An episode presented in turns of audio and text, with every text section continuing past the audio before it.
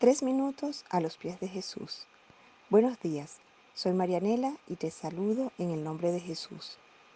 En los últimos días se está hablando mucho sobre el coronavirus y sobre si esta será una señal de la nueva venida de Jesucristo.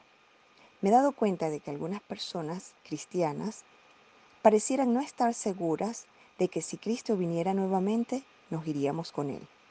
Por esta razón quiero que recordemos algunos versículos de la Biblia. Ya debes haber oído muchas veces sobre Juan 3:16, porque de tal manera amó Dios al mundo que ha dado a su Hijo unigénito, Jesucristo, para que todo aquel que en él cree no se pierda, mas tenga vida eterna. También Efesios 2, 9 nos dice, porque por gracia sois salvos, por medio de la fe, y esto no de vosotros, pues es don de Dios, no por obras para que nadie se gloríe.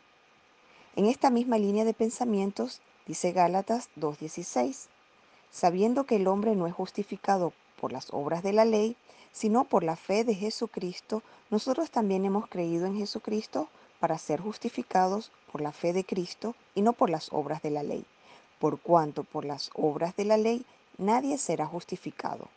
Esto significa que la llave que abre las puertas del cielo es la fe en Jesucristo como nuestro Salvador y no las buenas obras que podamos haber hecho. Adicionalmente, Hebreos 12:14 nos dice, Seguid la paz con todos y la santidad, sin la cual nadie verá al Señor. A veces pienso que es más fácil para nosotros apartarnos de las promesas de Dios por falta de fe, en lugar de apartarnos del pecado. Pero tengo una promesa maravillosa que podemos leer en Juan 8, 32. Si vosotros permanecéis en mi palabra, Seréis verdaderamente mis discípulos y conoceréis la verdad y la verdad os hará libres. Esto significa que el fruto de que Cristo haya muerto en la cruz, de que hayamos creído en Él como nuestro Salvador y de que permanezcamos en Él, nos hará libre del pecado. Finalmente, en Mateo 25:13, en la parábola de las diez vírgenes dice, Velad, pues, porque no sabéis el día ni la hora en que el Hijo del Hombre ha de venir. Así que si sientes que tu lámpara tiene poco aceite, aún tienes tiempo para ponerle más aceite y de actuar.